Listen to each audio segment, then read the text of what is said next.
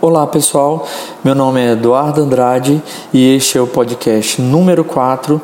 É, hoje vamos falar especificamente sobre fisioterapia desportiva. Bom, é, essa semana surgiu é, uma dúvida em relação às repercussões que o exercício físico pode ter é, em relação ao sistema cardiovascular, mais especificamente em relação à pressão arterial. Né? Bom, inicialmente é, nós precisamos lembrar que a pressão arterial é influenciada diretamente pelo débito cardíaco e pela resistência vascular periférica. Ou seja, matematicamente podemos é, definir pressão arterial como sendo débito cardíaco vezes resistência vascular periférica. Bom, em termos práticos, o que isso quer dizer? Quer dizer que toda vez que o débito cardíaco aumenta, a minha pressão arterial também aumenta. E toda vez que a resistência vascular periférica aumenta, a pressão arterial também aumenta. Bom, é, precisamos definir aqui o que seria então esse débito cardíaco. Débito cardíaco é a quantidade de sangue ejetada pelo ventrículo esquerdo por minuto. Então, por base, é, se tivermos um indivíduo de mais ou menos 70 quilos, em repouso, ele terá aproximadamente aí um débito cardíaco em torno de 5 litros de sangue por minuto. Isso significa que, por minuto, o coração deste indivíduo está bombeando cerca de 5 litros de sangue. Né? A resistência vascular periférica seria a resistência encontrada pelo fluxo de sangue ao passar pela luz é, da artéria. Tá? É, em algumas situações onde essa luz esteja diminuída né, é, por várias outras patologias, o indivíduo pode ter uma repercussão direta na pressão arterial.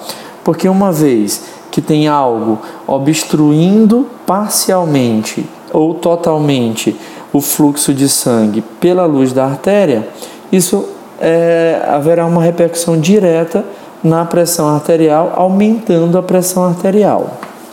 Bom, se considerarmos aqui ah, em relação ao exercício físico, o débito cardíaco, vale a pena destacar o seguinte: o débito cardíaco ele é influenciado diretamente pela frequência cardíaca e pelo volume sistólico, ou seja, frequência cardíaca, quantidade de vezes que é, o coração se contrai, e o volume sistólico seria a quantidade de sangue ejetado durante a sístole. Bom, no exercício físico, principalmente os exercícios aeróbicos, né, como por exemplo, corridas, caminhadas, ciclismo, né, ou seja, exercícios de longa duração, onde tenha é, predominância na utilização dos músculos dos membros inferiores, nós iremos é, estar é, aumentando né, consideravelmente a frequência cardíaca. Ora, se a gente aumenta a frequência cardíaca durante um exercício físico, né, de forma progressiva, isso também irá levar a um aumento do débito cardíaco e, consequentemente, um aumento da pressão arterial.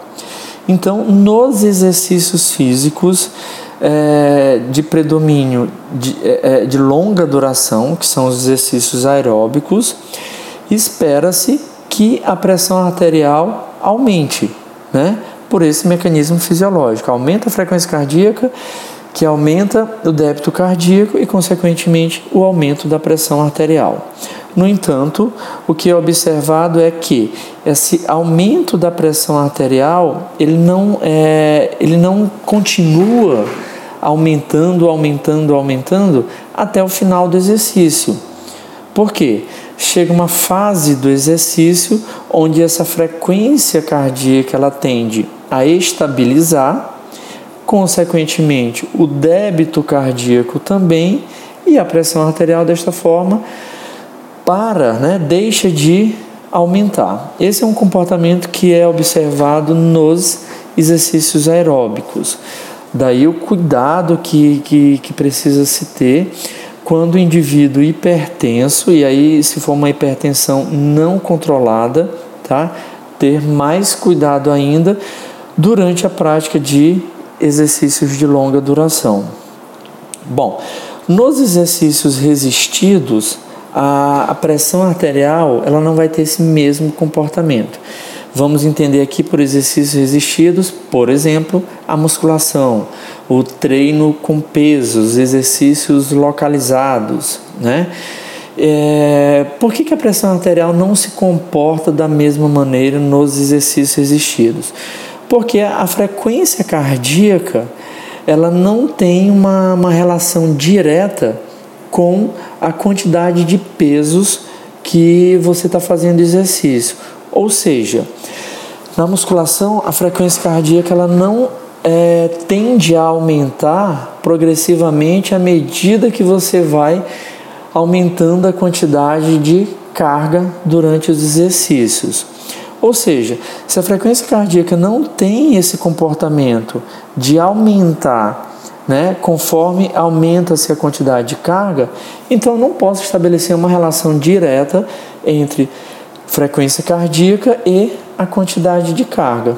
Por este motivo, a pressão arterial ela vai ter um comportamento diferente nesse tipo de exercício, né?